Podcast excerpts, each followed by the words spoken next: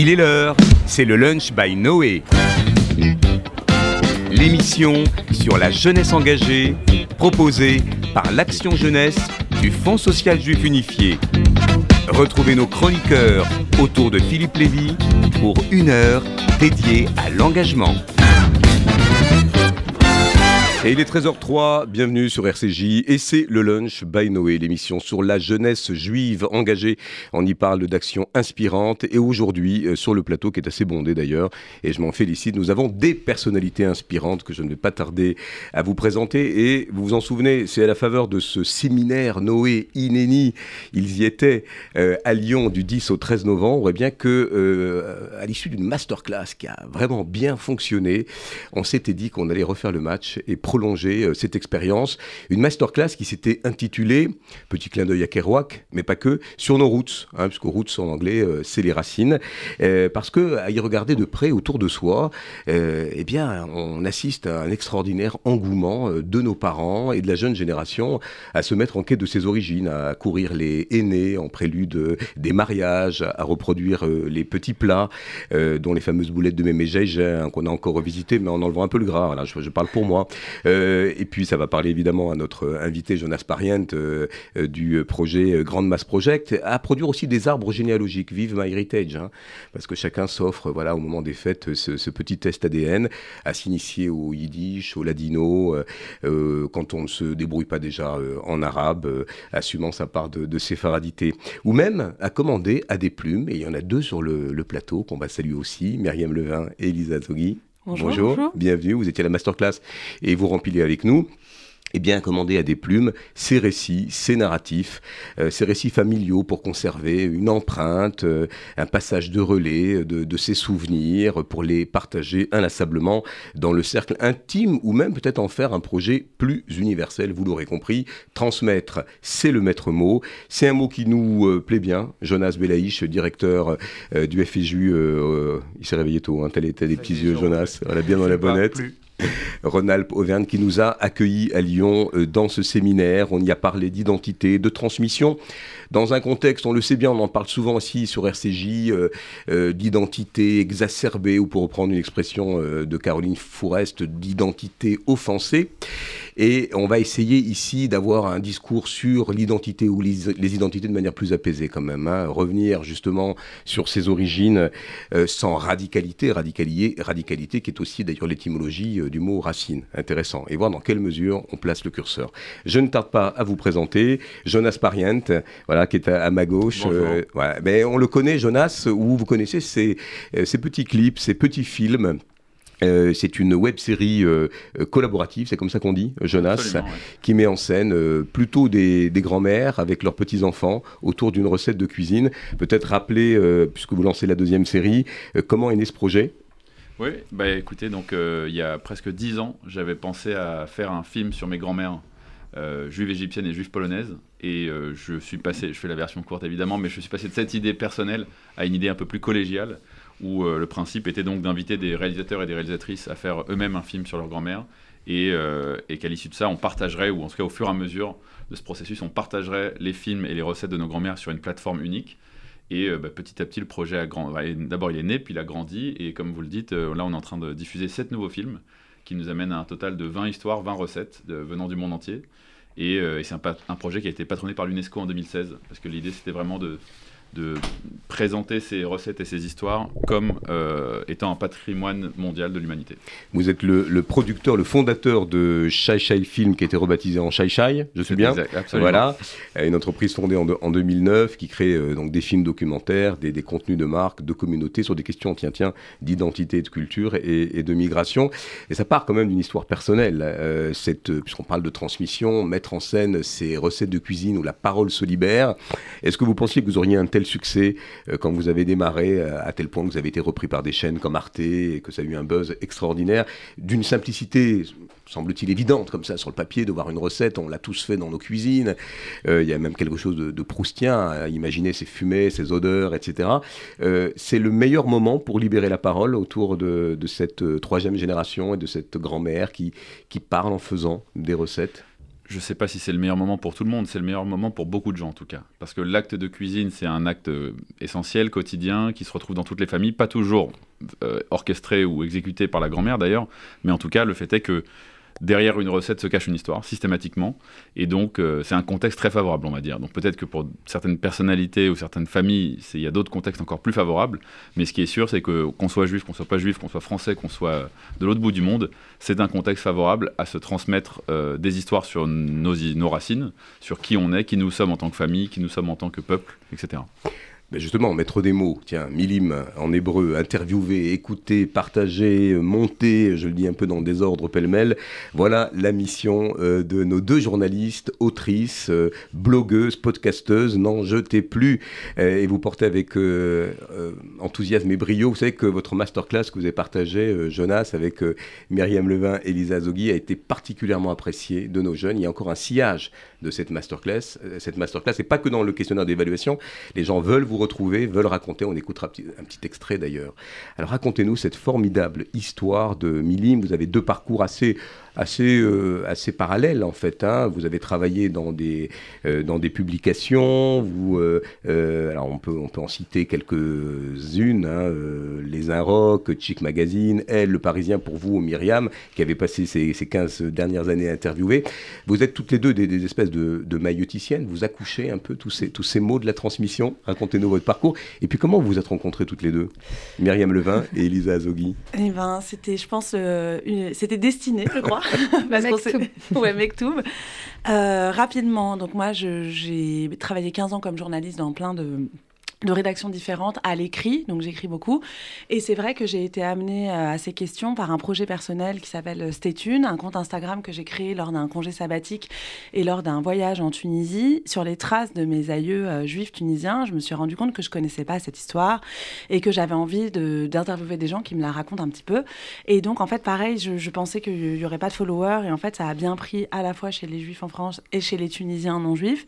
Et ça m'a passionné en fait, de, de tendre mon micro justement à des personnes de toutes les générations. Certaines, en effet, on sent qu'elles vieillissent, qu'elles ont envie de transmettre cette histoire. Et, et voilà. Et donc, ça m'a passionné d'interviewer euh, des personnes autour du judaïsme tunisien. Et plus j'avançais, et plus on me parlait d'une certaine Elisa Azogui. Ah.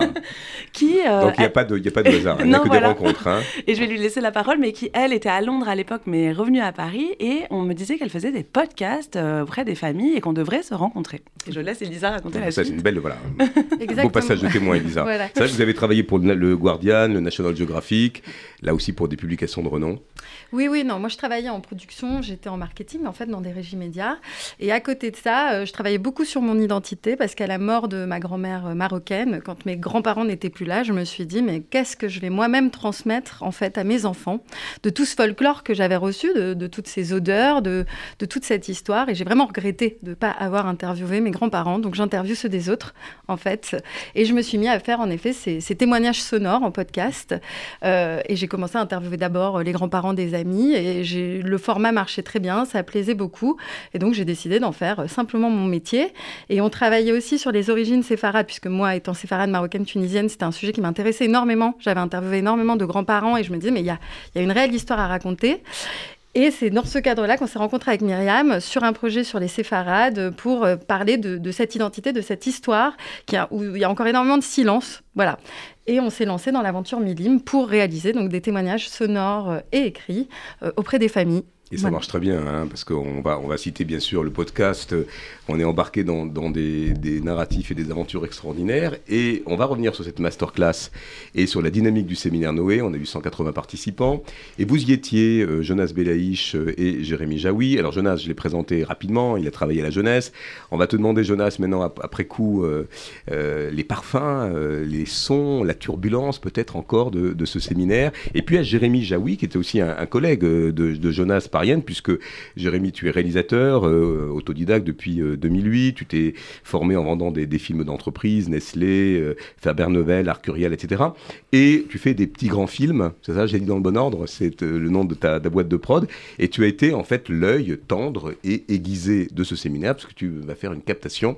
Alors il nous a dit, attention, moi je veux carte blanche, hein, je veux faire un clip avec mes impressions, donc on attend ce moment-là. Vos impressions sur l'engouement et je vous pose la, question à vous tous, de cette génération à dire, à revenir à ses racines, c'est cet appel des origines. Pourquoi c'est le moment? Pourquoi euh, cette génération qui s'est volontiers confiée à votre micro a envie de, se raconter, de renouer avec ce que faisaient leurs grands-parents, euh, euh, les traditions C'est lié à l'époque ou, comme vous le disiez d'ailleurs Elisa, au fait qu'après le silence, il y a un temps pour parler bah, moi, je veux bien répondre, mais est-ce que je suis autorisé à rebondir sur un truc que j'ai entendu juste Tout à fait, Jérémy. sur les recettes de cuisine? Euh, je trouve aussi, au-delà du fait que ce soit un terrain favorable euh, pour transmettre un héritage ou une passion, c'est aussi, euh, je crois, un moyen de s'exprimer pour des gens qui n'ont pas les mots. Et je pense à des mamans qui, c'est aussi une façon de se valoriser, de se faire valoriser et de dire je t'aime quand on est un peu pudique, par exemple. Et euh, voilà, je pensais à ça. Et, mais je trouvais que ça faisait sens de façon assez générale et pas seulement personnelle. Voilà. Alors toi, tu as participé à tous les débats. Il n'a pas, il pas été derrière juste la caméra pour faire la captation. Tu as participé au cercle d'études, au débat. Enfin, tu faisais vraiment partie de nos participants. Qu'est-ce que tu as retenu justement de, euh, bah, cette euh, disposition des jeunes à, aborder ce sujet qu'on n'abordait pas il y a dix ans hein, dans les séminaires qu'on faisait, où globalement il y avait encore pour certains une esquive, une gêne, ou même, comme dirait Albert Memmi, que connaît bien Myriam, forme de refus presque de, se déclarer comme euh, juif et ou français, ou l'inverse. Bah, en tout cas, ça montre qu'il y a un besoin de se nourrir et de, de sentir qu'on appartient à, quelque chose ou à une idée, en tout cas quelque chose de commun. Euh, c'était d'autant plus évident parce que tous les courants euh, étaient là et que ça a été le moyen pendant trois jours avec des, des, prétextes, à la, ou en tout cas des encouragements à la réflexion euh, pour euh, se dire qu'on est ensemble euh, malgré des différences évidentes. Après, on ne va pas dire que c'était... Non, je finis ma phrase là. Mais c'était en... non, non, mais en revanche, c'était évident qu'il y avait une volonté d'appartenance. Et une fraternité, c'est vrai, a été relevé. Palpable. 26 organisations, euh, on avait quasiment toutes les mouvances, les orthodoxes, les consistoriaux, toute la frange des, libéraux, ça a été un vrai miracle. Est-ce que euh, cette fraternité, c'est peut-être le préalable justement à, se dévoiler et à se dire, bah, j'accueille l'autre dans sa différence parce qu'on fait peuple d'une certaine manière dans cette mosaïque Jonas bah, pour, revenir à ce qu'on s'était dit lorsqu'on avait fait la, la masterclass, euh, sur, les, sur les racines, il y avait cette idée aussi de dire qu'on est à la troisième génération. Ça veut dire que la première qui a eu soit survécu à la Shoah, soit qui a quitté euh, l'Afrique du Nord. Euh, la première génération, elle arrivait, elle essayait de s'en sortir, point, et en occultant un peu ce qu'elle avait laissé derrière parfois. La deuxième voulait prouver à tout prix qu'elle était bien intégrée. Et puis la troisième, on ne demande plus euh, de le faire. Donc ils se sentent un peu légitimes aujourd'hui. Enfin, je dis je, suis dedans mille fois. on se sent légitime à pouvoir dire je suis français, c'est bon, on l'a prouvé au moins sur trois générations. mais maintenant, j'aimerais retrouver ce qu'il y avait avant ce, côté être français. Et je pense que ça rassemble tous les jeunes qu'on avait sur place, ils sont quasiment tous entre 20 et, et 40 ans de cette génération-là qui c'est le bon moment parce que ça a été digéré un peu, ce trauma, et qu'on essaie de comprendre ce qu'il y, avait, euh, ce qu'il y avait avant. Myriam Levin. Oui, je suis tout à fait d'accord avec ce que dit Jonas Belaïch et je m'en suis rendu compte moi-même en créant cette étude et puis là avec ce qu'on fait sur Milim, c'est qu'il y a un moment euh, et qui n'est pas que français. Je pense qu'il y a un moment aussi mondial où on est dans, un moment de grande migration où on est tous un peu citoyens du monde et qu'on a besoin de se rappeler d'où on vient. Et en ce qui concerne les juifs et les immigrés en France, je pense qu'en effet, Jonas l'a très bien résumé et que là est arrivé le moment où on a envie de savoir d'où on vient. Je pense aussi en ce qui concerne les séfarades qu'on a conscience que c'est un monde qui est en train de disparaître et ou qui a disparu. Donc c'est le moment aussi de faire raconter les dernières générations qui ont vécu au Maghreb, en fait. C'est très important. Et, euh, c'est aussi une forme de, nouvelle fierté d'être juif. Peut-être qu'on a un peu moins peur, ou qu'au contraire, on a plus peur pour plein de raisons, et qu'on a envie de se rappeler quelle est l'histoire. Euh, enfin, il y a plein de facteurs. Mais il se passe quelque chose, c'est sûr, en ce moment. Jonas, vous partagez ce, sentiment d'acculturation, du fait que peut-être pour nos, parents et nos grands-parents, ça a été plus compliqué, il fallait se situer, sortir du bois, euh, il y avait effectivement tous ces préjugés aussi sur l'arabité, enfin, en, bon tunisien que je suis, euh, je peux vous dire que ça n'a pas toujours été simple, d'ailleurs, euh, on le voit dans les, livres d'Albert Memmi, hein, sur cette, honte ou, ce, ce refus. Est-ce que ça va mieux dans nos têtes et dans nos baskets, justement, pour faire parler, comme vous le faites avec les recettes? Est-ce que d'une certaine manière, euh, ça pose plus tellement de problèmes à qui que ce soit euh, de, s'affirmer euh, tour à tour juif, français, tunisien ou ashkénaze et de dire qu'on aime la carpe farcie ou, les boulettes de, bah, de Mémé Ça lui rendra hommage. Alors, je dirais pas que ça vient d'un apaisement, je dirais que ça vient vraiment d'un questionnement. Et donc, presque l'inverse. C'est-à-dire, si c'est pas un problème, c'est en tout cas un trouble, des, pièces du puzzle qui manquent. Et donc une envie de, comprendre en fait pourquoi d'abord où sont ces pièces? Est-ce qu'on les a cachées volontairement? Qu'est-ce, qui, qu'est-ce, qu'est-ce que ça va m'apprendre en fait de les mettre les unes à côté des autres? Donc je dirais pas nécessairement non que c'est être bien dans ses baskets. Par contre, je pense que le processus de transmission, le processus de retour en arrière, de, de, reconnexion avec les éléments qu'on a et qu'on n'a pas, là, pour le coup, celui-là, je pense qu'à terme, il apporte effectivement de la sérénité et il permet de se projeter euh, vers l'avant. Et je pense que c'est en ça que je rejoins euh, ce que disait Myriam aussi, c'est qu'il y a vraiment quelque chose de, mondial euh, dans, un, dans une planète quand même qui traverse des crises multiples. Et donc, c'est aussi pour ça, à mon sens, que, la jeunesse contemporaine, elle a un petit peu besoin de, de, renforcer son assise à partir de ses racines, quelles qu'elles soient, hein, familiales, culturelles, nationales, culinaires évidemment, etc. Jonas Belaïch, on a beaucoup parlé dans le séminaire de cette, euh, tension, euh, bon, pas, si anxiogène, entre l'identité, la singularité, je pose aussi la, question à Capella, et puis une forme d'universalisme, de cosmopolitisme. Alors est-ce que le singulier euh, se dilue, se dissout dans un grand tout, ou est-ce qu'au contraire, ce cosmopolitisme, eh bien, il permet de réveiller les singularités et de, et de s'affirmer citoyen du monde, comme vous le dit Jonas, mais avec ses spécificités, avec son histoire? Avec métissages. Oui, je pense que ça revient à ce que disait tout à l'heure euh, Myriam, c'est-à-dire que pendant quelques années ou décennies, je pense qu'il y a toute une génération, et encore, qui ont cru en ce. C'est pas un mythe, mais en tout cas qu'on pouvait être citoyen du monde au-delà de toute frontière, qu'on pouvait devenir apatride et qu'il n'y aurait pas de risque. Il y a eu plein de crises depuis ce temps-là qui ont montré que c'était très compliqué, parce que quand tu as la crise du Covid, par exemple, qui n'a rien, rien à voir avec les racines euh, ou génétiques ou nationales, mais les gens qui n'avaient pas de statut dans le pays où ils étaient, étaient très embêtés, qu'ils aient de l'argent ou pas. C'est-à-dire même qu'un trader millionnaire expatrié à New York, s'il était resté français et pas devenu américain, il s'est rendu compte qu'il était sans attache, sans sécu, sans tout ce qu'il fallait. Donc d'un côté, je trouve que les crises, ça a un peu crispé cette idée de euh, d'où je viens déjà, euh, euh, rappelez-moi. Mais pour revenir avec ce que tu disais sur la, tradition, dans la, dans, en tout cas dans la tradition juive, c'est c'est marrant, mais il n'y a pas de hasard encore une fois, c'est que la, la paracha de la semaine qui était où on était à Inéni, où on parle d'Abraham, toute la question c'est ça, c'est est-ce que Abraham va réussir à se détacher de son particularisme, de venir de Urkazdim, quoi, fin fond de l'Arabie, du, fin, du croissant fertile Est-ce qu'il va réussir à être justement le, père de tous les peuples dont il se rêve? Donc la question, mais à mon avis, on n'y a pas encore répondu, c'est est-ce qu'on peut réussir à chaque fois en agrégeant de nouveaux particularismes, est-ce qu'on va réussir à un moment à avoir tout le monde dans le scope? Ou est-ce que pour parler à l'universel, il faut justement prendre ce recul et voir ce qu'on a de commun en dehors de ce qu'on fait? Et je pense que dans les différentes actions que vous avez, c'est cette idée-là, c'est que tout le monde cuisine. Donc on, se recule, on voit une cuisine, elle, elle part à tout le monde. et là-dedans, on commence à voir s'il y a des différences. Toi, toi qu'est-ce que tu faisais comme recette, etc. Et je pense pas que ce soit dans l'idée qu'on a aujourd'hui de se dire qu'à force d'agréger tous les particularismes, alors on peut rentrer dans les trucs woke ou pas, etc. Et je pense pas qu'à force d'agréger tous les particularismes, on arrivera, mais plutôt en se décentrant, se reculant un peu, trouvant un point qui parle à tout le monde, là on arrive plus à intégrer cet universalisme. Alors il y a des médias, on parle de ces clips, hein, de, ces petits films, euh, on a ces blogs euh, qui sont vraiment des, médias attachants, assez affinitaires. On va écouter un petit extrait de ce que c'est que Milim, euh, si notre régisson est prêt. je suis issu, quand on regarde un peu en détail, d'un métissage culturel complètement sans queue ni tête. Euh, mes grands-parents du côté de mon père sont algériens marocains et issus certainement de générations précédentes euh, de contrées euh, maghrébines encore plus différentes. Et du côté euh, de ma mère, je suis issu de communautés russes qui avaient émigré à la fin du 19e siècle en Palestine, qui était encore donc à l'époque la Palestine, qui sont ensuite retournés en Europe, qui se sont mélangés à des Roumains, qui sont ensuite arrivés en France. Et il se trouve que ma grand-mère maternelle est une convertie, qui est donc catholique de naissance et donc complètement française et charentaise. Si c'est aussi euh, délicat parfois de faire parler nos grands-mères, c'est aussi parce qu'on n'a pas forcément appris à nos grands-mères à parler. Le souvenir que j'ai de la nourriture avec mon grand-père maternel, du coup, c'est qu'à l'époque, il n'y avait pas autant de viande déjà cachérisée qu'on pouvait acheter. Et donc, c'était la cachérisation de la viande. Et nous, on restait regarder comme ça par la porte parce que ça nous paraissait euh, euh, tellement artisanal. C'est-à-dire qu'il achetait des morceaux de viande il mettait le gros sel, il rinçait, il remettait le gros sel. Et, tu, et nous, on restait comme ça devant, on se demandait, ça finit quand cette histoire Pour à la fin avoir un morceau de viande, etc. Pour l'instant, pour moi, il n'y a, y a, rien de très stable. Je me pose beaucoup de questions sur euh, mon identité juive, le fait qu'elle euh, est, elle est multiple.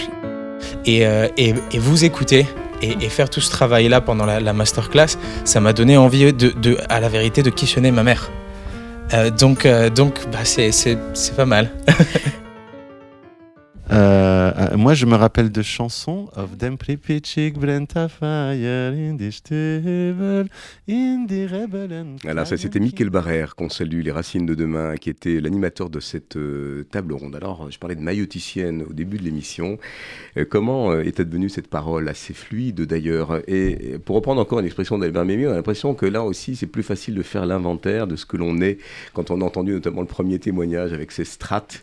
Elisa, vous fait d'ailleurs, vous nous avez fait cette amitié vraiment à la fin de la masterclass d'aller interviewer ces jeunes. Comment ça s'est passé? Ça dure 15 minutes et on peut le retrouver d'ailleurs sur le site de Milim, sur le blog, on a mis le, podcast. Mais oui, oui, on a interviewé les gens à la, à la fin de la masterclass. C'était une idée qu'on avait eue, on ne savait pas si ça allait prendre, hein, sincèrement, et on a été étonnés.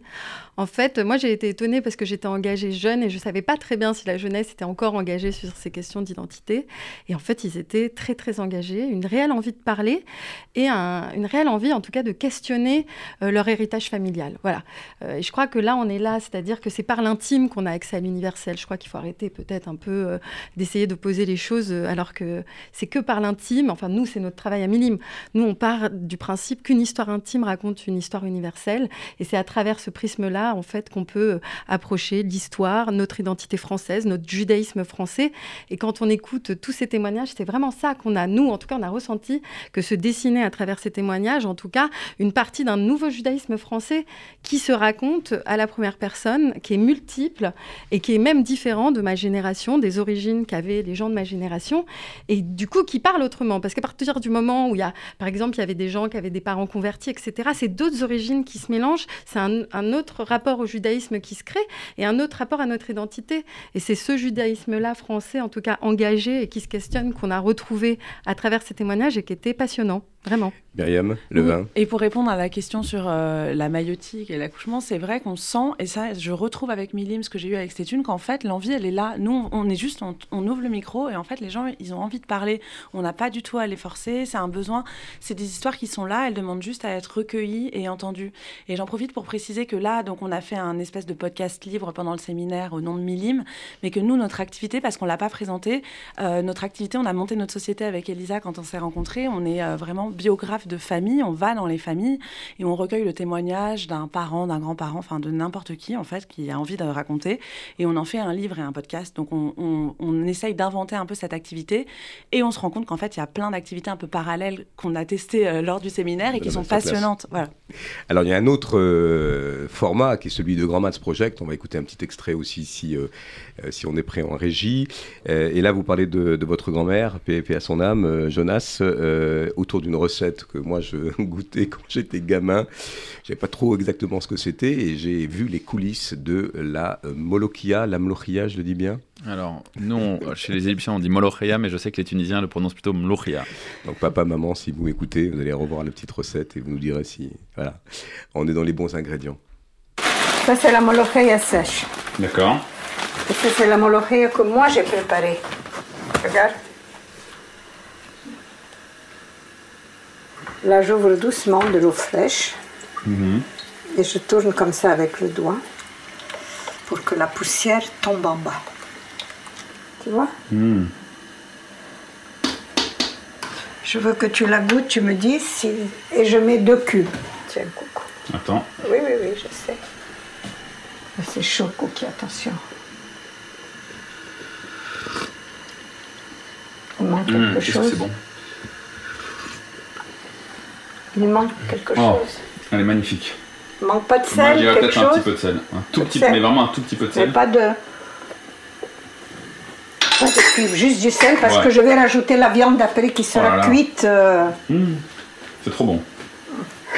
Parce qu'après je vais rajouter le... la viande qui sera cuite, tu sais, la bonne viande. Alors voilà, moi je suis un déraciné. Je ne vous en ai pas parlé, mais du côté de ma mère, ma famille est polonaise. Mon oncle et ma tante sont nés en URSS pendant la Seconde Guerre mondiale, et ma mère, qui est née à Paris, a appris le yiddish et le polonais avant le français. J'ai filmé mes grands-mères pour me souvenir, pour saisir ces infimes ingrédients qui me lient aux origines de ma famille. Des recettes de cuisine, un accent qui transforme le français en langue slave ou arabe, des morceaux de récits fragmentés.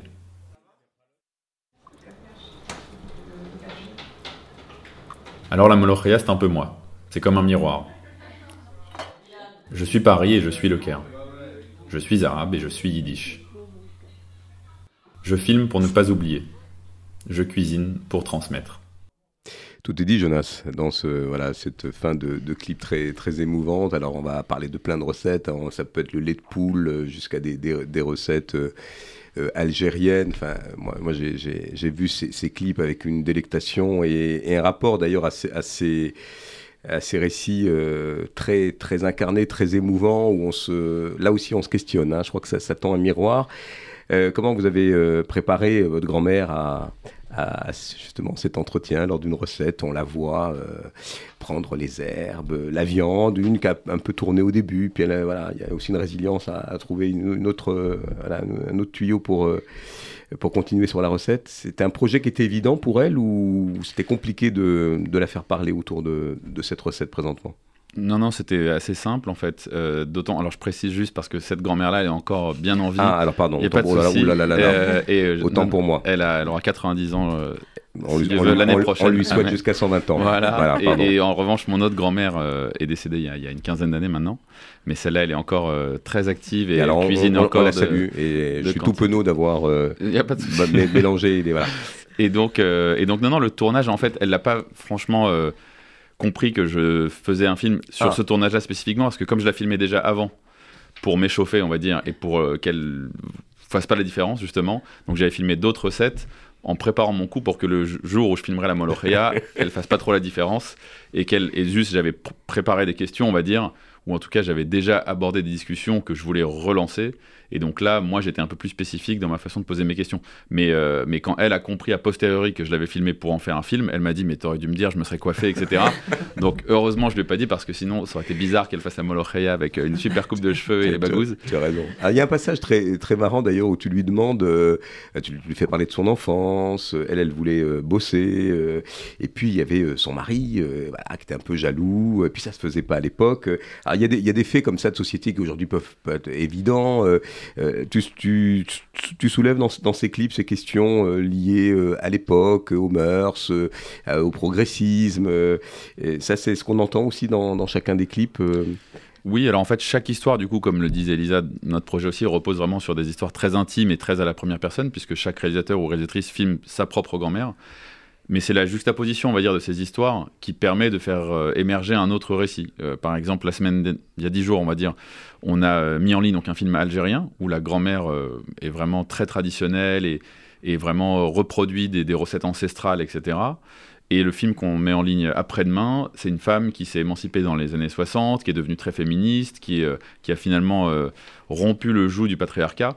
Et donc, quand on voit ces histoires individuelles, bien sûr, on comprend le poids de ce qu'elles ont transmis du coup à leur petit-fils ou leur petite-fille, mais c'est aussi en voyant plusieurs des films qu'on comprend euh, finalement la destinée collective de ces femmes, les femmes du XXe siècle, qui ont euh, transmis finalement une résilience qu'elles aient finalement, on va dire, subi le patriarcat ou qu'elles aient, qu'elles s'en soient émancipées. Dans tous les cas, il y a une transmission qui s'est euh, activée, on va dire, pour leurs enfants et leurs petits-enfants. Justement, est-ce que ces récits, Elisa et euh, Myriam, s'inscrivent quand ils sont euh, dits euh, dans la, permanence, la recherche de la continuité, de, quelque chose d'ancestral, où il y a déjà quelque chose de revisité, comme une recette ou un peu de rupture? Est-ce qu'on contemporéanise d'une certaine manière en racontant, même si on est attaché à des traditions Est-ce qu'on voilà, il y a un petit vernis un peu un peu moderne et, ce recul dont parle Jonas, notamment par rapport à la progression de la société, plein de choses?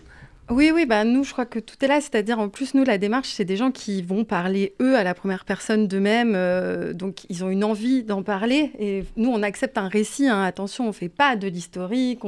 Nous, ce qu'on dit à la personne, justement, c'est racontez-nous qui vous êtes. Et on prend son récit. Mais son récit, c'est un récit qui fait à un certain âge, avec un certain recul. Et au fond, euh, c'est une manière de se raconter à un certain moment. Et ça, c'est subjectif, la manière dont on se raconte. Donc, euh, évidemment. Surtout que c'est un récit à destination de ses proches. C'est pas quelque chose qui a vocation à être public. Vraiment, c'est une parole. on en revient à les aux accoucheuses. C'est que nous, on est euh, quelque part, on est un intermédiaire et parfois c'est compliqué de raconter des choses trop personnelles, trop difficiles. Ou même, euh, je pense qu'autour de cette table, on sait tous que c'est compliqué de, se parler en famille. Il y a des choses, c'est plus facile de les raconter aux autres. Je ne sais pas comment ça se passe dans le Grand Mass Project, mais la cuisine est sans doute aussi un moyen de détourner, de se parler. C'est pas simple de se raconter euh, frontalement. Des choses. Jonas, est-ce que c'est ce que disait Jérémy euh, Jaoui tout à l'heure Avec la recette, euh, on arrive peut-être à faire passer des messages, euh, voilà, plus. Oui, oui, je suis tout à fait d'accord. C'est même, je dirais même que c'est une langue en fait. Hein. C'est un mode de communication et c'est une langue, la cuisine. Alors plusieurs personnes, enfin certaines personnes en tout cas, sont maîtrisent plusieurs langues. Mais il y en a, comme ma grand-mère par exemple, pour qui vraiment la cuisine, c'est euh, sa langue principale.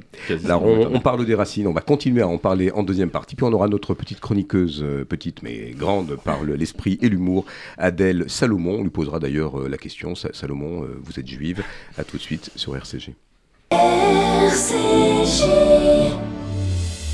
On s'était donné rendez-vous dans 30 ans. 30 ans de solidarité, 30 ans de Tzedaka FSJU. Agir contre la précarité, le handicap, l'isolement de nos aînés. Tous ces combats, nous les menons depuis 30 ans grâce à votre générosité et votre fidélité. Cette année encore, tous ensemble, donateurs, parrains et bénévoles, continuons d'écrire la solidarité. Donnons sur tzedaka.fr. Tzedaka.fr. Restez connectés à nos événements, festifs et solidaires. Suivez le FSJU sur Facebook et Instagram. Le 4 décembre, je vais à la Convention nationale du CRIF. C'est où cette année? C'est pour la première fois à la Maison de la Chimie, 28 rue Saint-Dominique, Paris 7e. Et t'as vu le programme? Oui, pendant toute la journée, de 10h à 19h, beaucoup de conférences sur plein de sujets divers et variés, plus encore que les années précédentes. Et il y aura beaucoup de personnalités? Oui, les débats vont être passionnants. Nicolas Sarkozy, Anne Hidalgo, les ambassadrices d'Israël, des Émirats, des intellectuels, des chercheurs et beaucoup d'autres personnalités comme Thierry Marx, Anne Sinclair et Maurice Lévy. Ah oui, ça va être un grand moment. Viens avec moi, on se retrouve tous à la convention du CRIF le dimanche 4 décembre et n'oublie pas de t'inscrire sur le site du CRIF. Bain et déco. Donnez à votre salle de bain une dimension unique. Bain et déco. Votre cuisine ne ressemblera à aucune autre. Le secret Bain et déco. Un pôle d'architectes à votre écoute qui vous accompagne tout au long de votre projet. Le plus Bain et déco. Les marques les plus prestigieuses et une seule ambition, l'exception. En neuf ou rénovation, nos propres équipes mènent votre projet de A à Z. Bain et déco, deux showrooms de plus de 500 mètres carrés, Paris 11e et Boulogne. Bainetdeco.com On s'était donné rendez-vous dans 30 ans. Patrick Bruel, parrain de la Tzedaka 2022, vous donne rendez-vous lundi 5 décembre à 20h au Palais des Congrès, entouré de très nombreux artistes. Location ouverte sur pdc.tzedaka.fr pdc.tzedaka.fr et au 01 42 17 10 08 01 42 17 10 08. Remonte-t-il à la surface temps en temps J'ai un peu peur de traverser le mur. Il est il est 13h36 et on est, en belle compagnie euh, pour ce lunch dédié aux origines, au retour vers les racines, avec Elisa Azogui et Myriam Levin, voilà, blogueuse euh, du podcast Milim, mais pas que. Jonas Pariente, euh, le fondateur de ce Grand Mass Project. Allez-y, courez vraiment sur les plateformes. Jonas, d'ailleurs, où est-ce qu'on peut aller voir cette web série et commencer à reproduire quelques bonnes recettes?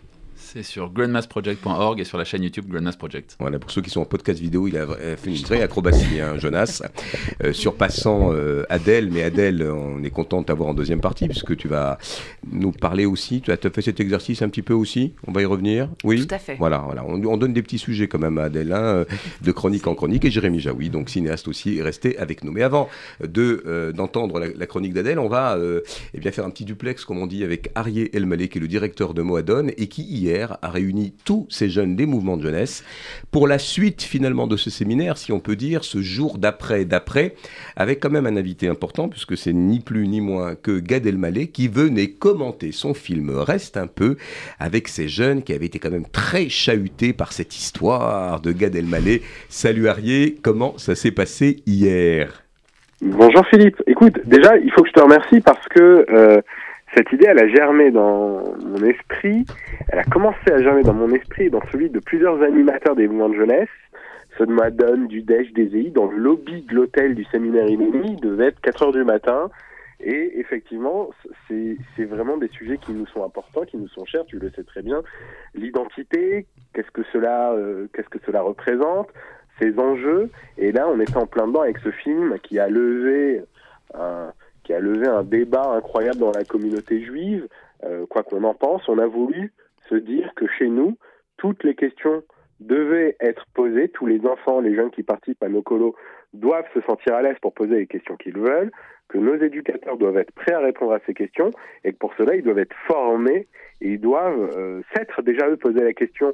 Et finalement, l'événement avec Gad Elmaleh, moi-même, ce qui nous importait, c'était plus les questions des animateurs que les réponses de Gad Elmaleh. Alors justement, tiens, euh, comment d'abord a été accueilli le film Puisqu'on sentait une espèce de comme ça de frémissement, pour pas dire une turbulence. Euh, c'est vrai que Gad Elmaleh c'est un symbole pour certains, quelqu'un qui comme ça décide d'avoir un cheminement spirituel euh, un peu loin des, schémas de, nos mouvements de jeunesse. Euh, comment a été accueilli le film? Quelles ont été les questions? Et puis comment euh, Gad, Gad Elmaleh y a répondu? Eh bien, écoute, en, en deux mots, hein Parce qu'il y a un clip qui, qui se fait. Ce qui était intéressant, ce qui était intéressant, c'est justement que ça a déconstruit les préjugés et que les questions ont pu être posées à Gad et que ça a été l'occasion, même avec Gad, de se euh, de voir ce que, la théorie du Ravenfeld, sur les cinq clés de la tête de l'identité juive, auquel Gad a répondu. Et il a également répondu justement à, non, à sa quête, mais justement à ce que ce qu'était l'être juif et l'identité juive au-delà d'une pratique religieuse, d'une mémoire commune, euh, ce genre de choses. Et, et, et, toutes les questions ont pu être posées. Et je peux te garantir que les animateurs n'ont pas hésité à bousculer Gad, euh, à lui poser des questions. Euh, et il a adoré l'exercice. Et vraiment, ça lui a ça lui a fait du bien, ça aussi fait du bien à nos animateurs qui comprennent qu'on peut poser absolument. Alors, il y avait une question pour la gratter comme ça, que tu peux nous, euh, nous rapporter, qui est un petit peu. Bah, bon, il n'a pas l'habitude d'être déstabilisé, Gad, hein, parce qu'il y a aussi un peu de promo. Il, un il peu n'a de... pas l'habitude, mais. mais Est-ce qu'il y a une question qui a. Un petit comité.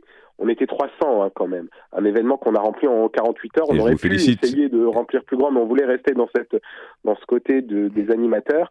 Euh, il y a des animateurs qui ont qui lui ont posé clairement la question mais pourquoi tu fais ça et est-ce que tu n'as pas l'impression d'avoir trahi tes origines euh, C'est des choses qu'il aborde hein, dans le film, mais les questions ont été euh, ont été même virulentes sur le fait de, de se convertir au christianisme, ce qui n'est pas le cas hein, quand on voit le film et même ce qui n'est pas le cas quand on pose les questions euh, quand on, question, quand on pose les questions à, Gad et on se rend compte qu'en fait ce film c'est la quête spirituelle d'un juif qui est sur les traces de ses parents et que euh, il a déroulé un fil et que le reste un peu s'adresse s'adresse à ses parents, il s'adresse à sa communauté, il s'adresse à lui également.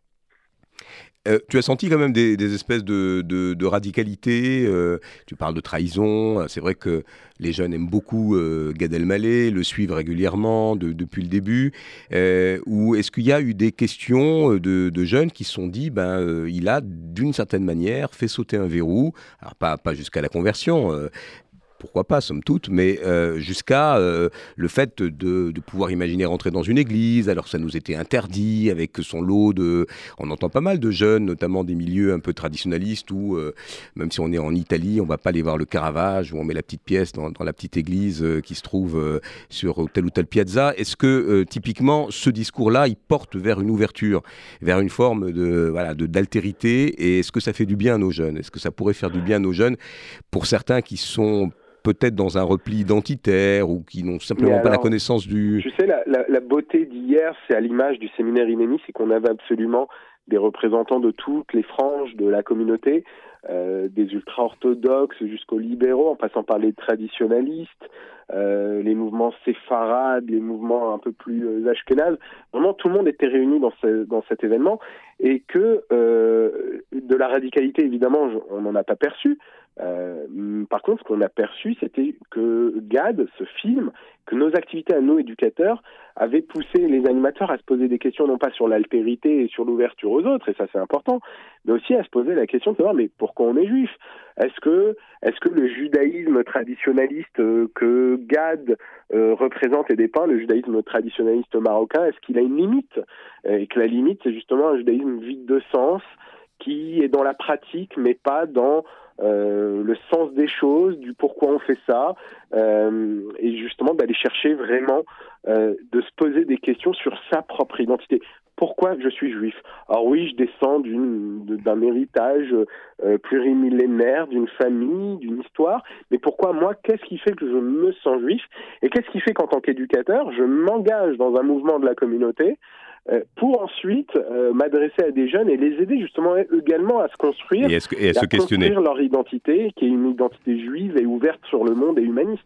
Merci Harry en tout cas pour cette initiative. Tu as vraiment surfé sur l'événement et puis euh, on en a eu le cœur net. Vous d'ailleurs, je crois, pourrez retrouver le, petit clip du débat qui a été mis là aussi en planche graphique. En par... intégralité, c'était vraiment l'idée du débat. Toutes les questions seront diffusées prochainement euh, sur les réseaux et on pourra, euh, les gens pourront se faire un avis et entendre les questions des, animateurs. Merci beaucoup Arié, à très bientôt. Jérémy, tu étais en plein débat dans ces, séminaires, on parle de l'être juif ou, ou, de ces questionnements autour de son identité.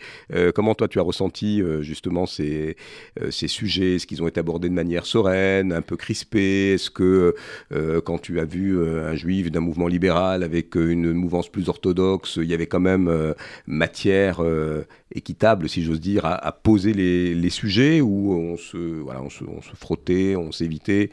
Qu'est-ce qui... Non, c'était assez serein comme climat. Euh, J'ai pas senti d'animosité.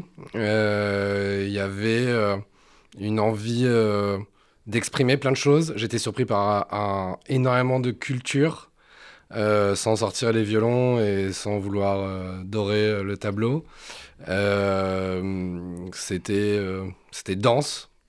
Et euh, pour rebondir sur ce qu'on disait tout à l'heure, par rapport à l'universalité, le positionnement de la, communauté, sur ce dont parlait Jonas tout à l'heure, sur la troisième génération, je pense qu'il y a ce besoin de déconstruire pour se reconstruire que le judaïsme a été porté par beaucoup de voix euh, dans les euh, générations euh, passées et qu'aujourd'hui on cherche le discours qui va nous positionner et nous, donner du contenu et, que de façon très subtile et peut-être un peu déguisée, pas forcément consciente, je pense que c'était le cas pendant, pendant ces trois jours de confrontation entre tous les très théorique hein, ce que je viens de dire, mais j'y crois beaucoup. Mais on te suit, on te suit, Elisa et Myriam. Euh, on s'est rendu compte quand même que nos jeunes étaient euh, très consommateurs de podcasts. Hein. ils se font leurs podcasts sur France Culture, sur RCJ, etc., leurs petites, leur petits programmes. Mais qu'étonnamment, euh, ils se mettaient peu en scène, soit sur YouTube en tant qu'influenceurs, soit en tant que concepteurs de, de blogs. Est-ce qu'on peut imaginer, tiens, en partenariat avec Noé, pourquoi pas Emilim, de, bah, compagnonner en permettant de continuer ce que vous avez fait à la masterclass et peut-être ici même, sur l'antenne de RCJ, d'avoir cette narration, ce, feuilleton de, ces jeunes. Euh, c'est presque un appel du pied que je vous fais là. Hein. C'est presque une annonce, j'ai envie de dire. On n'en a pas parlé. C'est dit, c'est dit. Mais oui, oui, il y a beaucoup de choses à faire. Enfin, clairement, il y a de la matière. C'est, enfin, c'est pas Elisa qui va dire le contraire. Toi qui es grande consommatrice de podcasts, euh, il y a la place pour ça, je pense. Oui, complètement. Et puis en plus, euh, je crois que oui, ils se mettent pas euh, se raconter, c'est-à-dire se raconter, c'est quelque chose de, compliqué. Euh, il faut avoir un peu de, maturité ou être encadré. Comment on se raconte, qu'est-ce qu'on dit, sans choquer, voilà. Donc, mais il y a énormément de place pour ça, vraiment. moi, je me rends compte aussi avec mes casquettes d'avant, d'avoir été journaliste, j'ai beaucoup travaillé sur les femmes et j'ai interviewé des femmes de vraiment de tous les milieux. J'ai beaucoup, voilà, j'ai beaucoup écrit sur ces sujets d'intégration, d'immigration de diversité, etc. Et je me rends compte que finalement, il manque une voix juive euh, dans la jeune génération pour plein de raisons. Je pense qu'il y a des appréhensions et qui sont tout à fait légitimes. moi, j'ai quand même un gros héritage ashkénaze où, euh, voilà, on a peur, hein, tout simplement. Et, euh, mais peut-être que, bon, peut-être qu'on arrive un peu mieux à surmonter nos peurs parce que l'époque n'est pas forcément plus facile. Mais en tout cas, il manque ces voix et elles sont en train d'émerger. Et c'est ce que tu disais, en effet. moi, je, je, trouvais ça pas du tout concept. C'était très clair sur le fait qu'il y a une voix d'une jeune génération qui est en train d'émerger et nous, on, est, on serait ravis de lui donner la parole. Bah, je, peux, rebondir sur. Oui, une petite minute. Non, vas-y, vas-y, euh, Jérémy. Euh, sur ce que, ce que disaient euh, Mariam et, Elena. Alors, Myriam et Elisa. Myriam et Elisa. Et Francky. Myriam Levin et Elisa Zogui pour nos auditeurs. Il y, a une voix qui a été publique pendant très longtemps et que nos voix sont devenues privées. et quand vous parliez tout à l'heure de nous, on crée des contenus privés qui n'ont pas nécessairement une destination publique. Euh, et il y a ce paradoxe d'une histoire privée, on la rend universelle, mais elle devient universelle par le biais de l'émotion. Et une fois qu'on a créé l'émotion, elle devient universelle. Euh, et je pense que c'est ce besoin aujourd'hui pour une jeune génération euh, de retrouver une voix qu'elle a perdue et qu'elle ne sait plus comment se positionner. On a beaucoup parlé, on s'est tu, et maintenant qu'est-ce qu'on dit? Si on doit l'ouvrir, qu'est-ce qu'on dit ah. euh, On pourra en faire plein des émissions comme ça. Hein. à la question justement de la jeune génération, Jonas Pariente, qui s'empare euh, de ces sujets, ou le Grand Maths Project, c'est une web série euh, collaborative. Il y a pas mal de jeunes qui ont répondu à ton appel. Alors moi j'ai en tête celui qui va voir sa grand-mère pour faire du lait de poule extraordinaire d'ailleurs parce qu'ils finissent sans déflorer la fin du, du, film à regarder Sangoku ensemble. Donc on a une mamie qui regarde du manga euh, avec un, jeune qui apprend à faire du lait de poule. On, on a envie de se mettre autour de la table et d'avoir ce, petit lait très réconfortant. Beaucoup de, beaucoup de jeunes euh, euh, eh bien, répondent à l'appel, vont aussi explorer, investiguer des recettes de leur grand-mère. Comment ça se passe, la capillarité de ces, de ces propositions, ces candidatures pour eh bien, réaliser autour d'une recette un récit Grand Mass Project? Alors, du monde entier en plus. Hein. Bien sûr. Au tout début du projet, en fait, j'avais commencé plutôt par euh, cercle concentrique autour de moi, donc euh, des amis, des amis d'amis. Et justement, comme on a eu le patronage de l'UNESCO en 2016, euh, j'en ai profité pour lancer un appel à réalisateurs, ce qui nous a permis de recevoir à l'époque probablement quelque chose comme une cinquantaine ou une soixantaine de candidatures assez internationales. et donc, j'avais instauré un système de jury pour sélectionner les meilleures de ces propositions. On a refait la même chose en 2019, début 2020. Euh, et en fait, on a des candidatures à la fois de gens très jeunes, voire des fins d'adolescents, euh, et des personnes un peu plus euh, avancées en âge, peut-être jusqu'à 30, 35, parfois 40 ans. Mais dans tous les cas, ça ne peut pas aller vraiment au-delà, puisqu'il faut quand même avoir une grand-mère vivante et, en capacité de cuisiner. c'est toujours des grand-mères Jusqu'à présent, c'est toujours des, grands-mères. Ah, tu poses la question, ça m'intéresse. Moi, j'ai plus de grand-mère, mais je crois que j'adorerais participer. Je pense qu'on fera une saison de grand-père, un moment ou un autre. Euh, c'est peut-être encore un peu tôt, mais, euh, mais à terme, je pense qu'on le fera, ouais. parce qu'il y a sûrement trop de belles histoires auxquelles, euh, qui, comment dire, qui nous échappent. Tu as raison. Adèle Salomon, tiens, vous avez planché un petit peu sur le, sujet aussi. Euh, on lui a tout donné à Adèle, hein, tous les sujets sociologiques possibles et imaginables. On va, on, va, la rendre docteur honoris causa de tous nos sujets. Mais vous avez planché sur le sujet aussi des racines, dites-nous tout. Tout à fait, des racines, des grands-parents, des origines. Donc je pense qu'il est temps. Euh, je vous l'avoue ici en direct. Attention, Attention. roulement de tambour. Mon cœur qui bat. Euh, je fais mon religion out. Euh, je suis Jewish fluide. Enfin, du coup, je ne suis qu'à moitié juive, en gros. Alors attention, hein, parce qu'une moitié, c'est pas rien. une moitié de bouteille de champagne, c'est déjà bien. Ça dépend du champagne. Parfois, il faut mieux un bon crément qu'un mauvais champagne. une moitié de concert de Céline Dion, c'est déjà exceptionnel. Et une moitié de chanson de Zaz, c'est déjà trop. donc, une moitié, ce n'est pas négligeable. N'est-ce pas? euh, j'ai un peu peur de vous avoir fait sortir du bois, euh, ça ne va pas en s'arrangeant. Euh, donc, du coup, oui, mon père est juif, ma maman ne l'est pas. Aïe, aïe, aïe. En même temps, mon père a rencontré ma mère à 42 ans, donc il pouvait plus vraiment faire la fine bouche. Euh, cela dit, au train où ça va de mon côté, je vais faire pire. Non, vous aurez des aficionados. On va, on va vous faire remonter toutes les demandes de Je veux bien, oui, une sorte de euh, grand mass project euh, pour moi.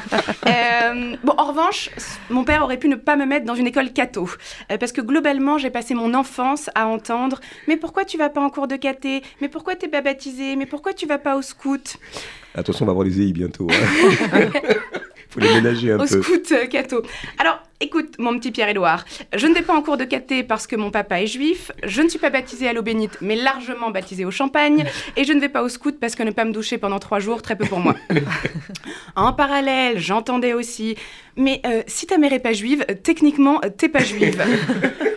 Alors, quand on s'appelle Salomon et que 95% des premières interactions qu'on a avec les gens se résument à Salomon, vous êtes juif Suivi d'un rire gras. bon, pardon. Hein. Euh, comme si j'entendais ça pour la première fois. Difficile de ne pas se poser des questions de, sur là d'où on vient. Ah bah oui, elle aussi. Hein. Eh ben, tout le monde. Hein. Donc, en effet, ma mère n'est pas juive. Mais puisque c'est une mère juive au sens figuré, est-ce que ça compte quand même un peu, peut-être? Elisa, opine du chef. Ah, hein, ça, ça, compte. mais parce que sinon, j'ai l'impression d'être perdante sur tous les tableaux, en fait. Euh, donc, non, je n'ai pas de vraie mère juive, mais j'ai eu une vraie grand-mère juive. Ah, tiens, tiens dont j'étais très proche. Euh, elle est décédée à 101 ans, et oui, euh, le jour de mes 24 ans, euh, comme un message un petit peu étrange qui, je pense, voulait dire Tu n'as pas intérêt à m'oublier. Elle était née en 1913, et oui, euh, l'année où Apollinaire a sorti son recueil Alcool, pour la petite info. Et au final, j'ai toujours été plus spiritueux que spirituel. Euh, D'ailleurs, mon autre grand-mère, dont j'étais également très proche, me disait tout le temps Une journée sans vin, c'est une journée sans soleil, en se resservant un verre, tout en me resservant de la purée patate céleri. Je- Peut-être, je. ah, c'est trop tard, elle n'est plus là non plus. mais- Ah, c'est dommage parce que patate céleri, c'était vraiment une recette inédite. Euh, enfin bon, la pomme ne tombe jamais très loin du pommier.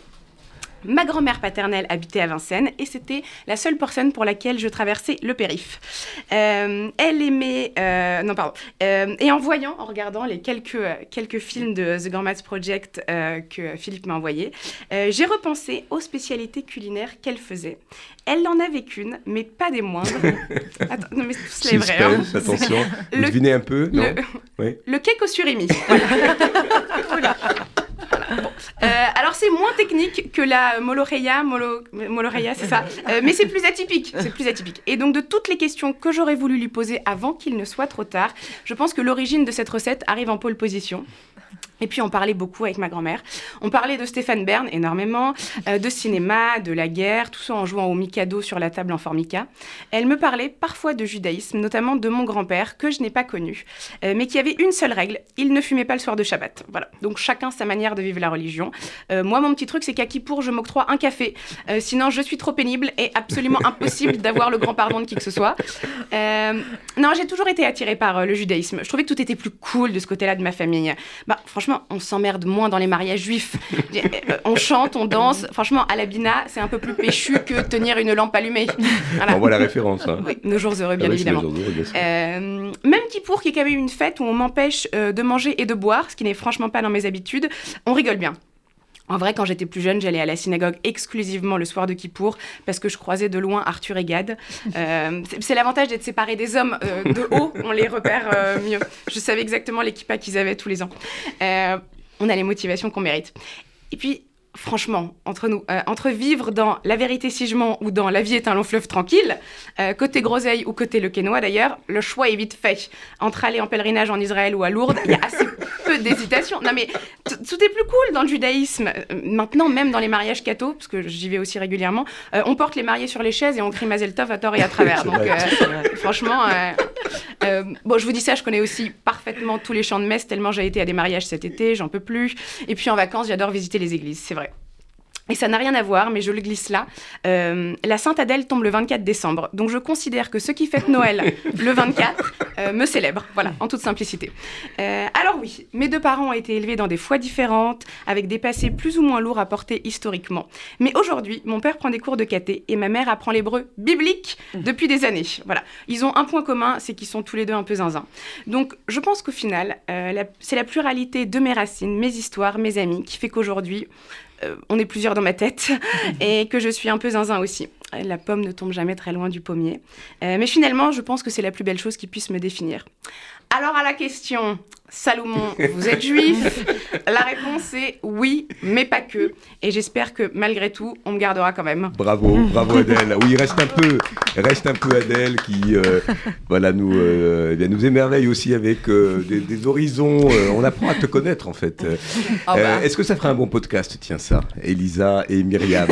Est-ce que eh, c'est une bonne candidate euh, En fait, non, mais ça, c'est très, c'est une très bonne question parce que souvent on entend, mais moi, je n'ai rien à raconter, ma famille, c'est pas intéressant, il s'est rien passé. En fait, toutes les histoires sont intéressantes à raconter et en fait, il suffit de parler cinq minutes avec quelqu'un pour se rendre compte que, voilà, les parcours sont passionnants. Bon, nous, on est passionnés. En plus, Elisa, tu n'as pas encore parlé de ta passion pour la psychanalyse. Ah, tiens, tiens. Bah, oui, Ah on, a, on a parlé un peu de maïotique quand de même. hein. part, euh, la- cette idée d'accouchement. Ma mère est psy, ma sœur est psy. Ah, Moi, bah j'ai voilà. baigné dans le rôle de la parole pour se La définir. talking cure. Et ça, tout le monde peut être candidat, en fait. Je vous invite, chers auditeurs, à vous ruer sur, vous allez donner un petit peu les, voilà, les adresses où vous retrouvez euh, le podcast Milim. Vous faites un travail formidable. Et puis quand j'ai lancé une petite perche là tout à l'heure, c'est qu'on va vraiment continuer à travailler ensemble euh, pour Trop bien. fructifier, évidemment, ce qu'on a fait dans cette masterclass qui a porté ses fruits. Merci Jonas Pariente pour euh, cette série 2 alors, hein, qui arrive. Shai Productions. Euh, où est-ce qu'on peut aller regarder un petit peu quelques films sur la toile? Donc sur grandmassproject.org et sur la chaîne YouTube Grandmass Project. Voilà, c'est simple. J'en profite pour dire que nous, on nous retrouve sur le site studiomilim.fr et on a aussi un Instagram et un Facebook euh, où on et, peut nous suivre. et d'ailleurs, euh, très actualisé, très, très riche. Oui, bah on fait une story sur l'émission là. Eh ben voilà, super, on est en direct. Et puis Jérémy, on attend ton clip, euh, on t'a donné carte blanche. Là aussi, on aura peut-être l'occasion de réunir tout le monde à l'espace Rachi. Je vous rappelle qu'on est en pleine période de la Tzedaka, on regarde voilà, avec euh, des gros yeux parce que je ne dois pas dépasser, euh, mais on vous attend pour une course solidaire, une marche solidaire. C'est ce dimanche à partir de 9h. Euh, vous allez euh, sur le site de la Tzedaka, euh. J'ai dû mettre un point en trop. Enfin, vous, tapez, vous Tzedaka et pour des raisons de sécurité, je ne donne pas le lieu, mais vraiment une belle foulée solidaire au profit de la Tzedaka qui fonctionne plutôt pas mal et qui là aussi est un bon motif de fédérer avec la solidarité. Merci à vous tous et toutes de nous raconter ou de nous permettre de nous raconter. Et puis aura l'occasion de vous euh, réinviter aussi hein, pour euh, reparler un petit peu de vos projets. Il est 13h58. Je vous dis à dans 15 jours avec, euh, je l'espère, un événement important. Elle en parlait en creux, Adèle, avec les scouts.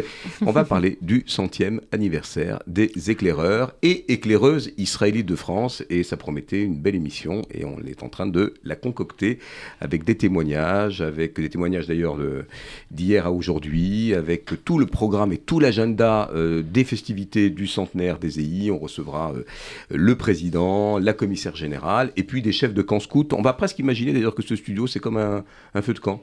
Voilà, même si il faut faire attention parce que le bois est inifugé. Euh, ambiance veillée, colo, euh, euh, et, et on vous dit donc à- dans 15 jours. À très bientôt.